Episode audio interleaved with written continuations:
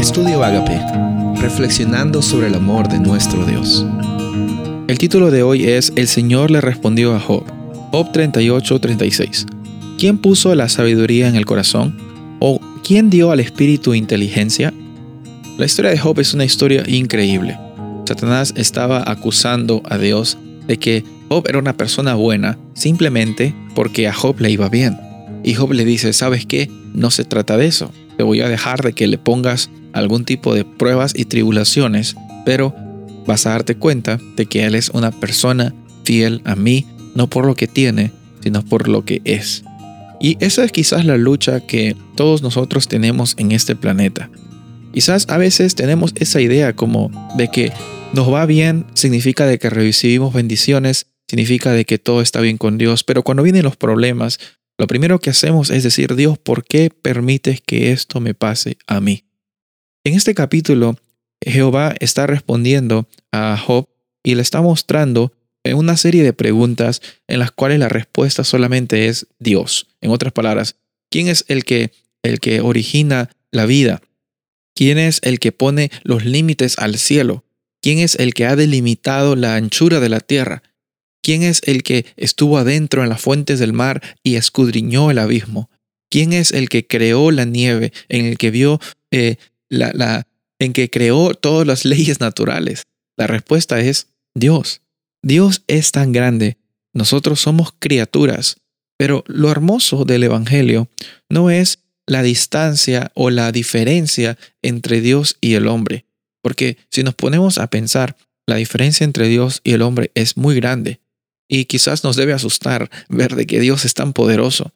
Pero nuestro Dios no solamente es tan poderoso, sino que en su poder Él hace lo posible para acercarse ante nosotros. Así como cuando Adán y Eva pecaron, Dios los buscó y le dijo, ¿dónde están?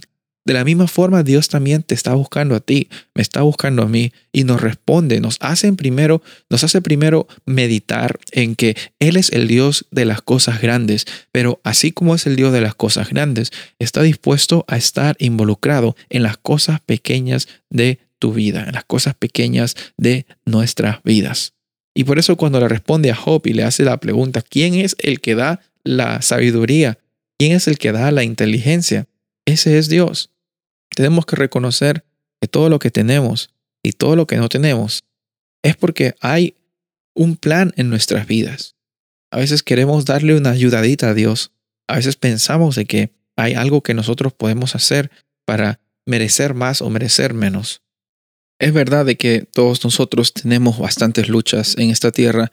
Son diferentes, diferentes altos, diferentes bajos, diferentes momentos.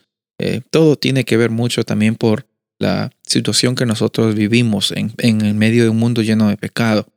Pero Dios está llamándonos a reconocerle a Él como el creador, pero no solamente como el creador, sino también como el sustentador de toda la vida. En este capítulo de Job, en capítulo 38, vemos que no solamente Él crea, sino también Él mantiene, Él sustenta. Y yo quiero que tú en esta oportunidad recuerdes que hay un Dios que crea. Él te creó a ti, él no te creó simplemente, como dije ya muchas veces, porque le sobraron ingredientes, sino porque tenía un plan específico y tiene un plan específico para ti. Pero no se queda allí.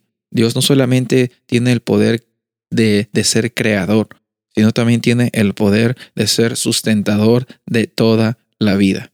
En esta ocasión, el llamado es que no solo reconozcas que Dios te crea, sino también Dios te sustenta.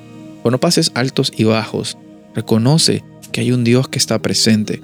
Acuérdate de la historia de Job, cómo en medio de las aflicciones, él llegó a encontrarse con una relación con Dios más profunda. Dios no va a desperdiciar las batallas que estás librando. Dios no va a abandonarte. Él nunca ha perdido y también Él nunca te va a dejar. Es que tú le abres la puerta de tu corazón. Soy el pastor Rubén Casabona y deseo que tengas un día bendecido.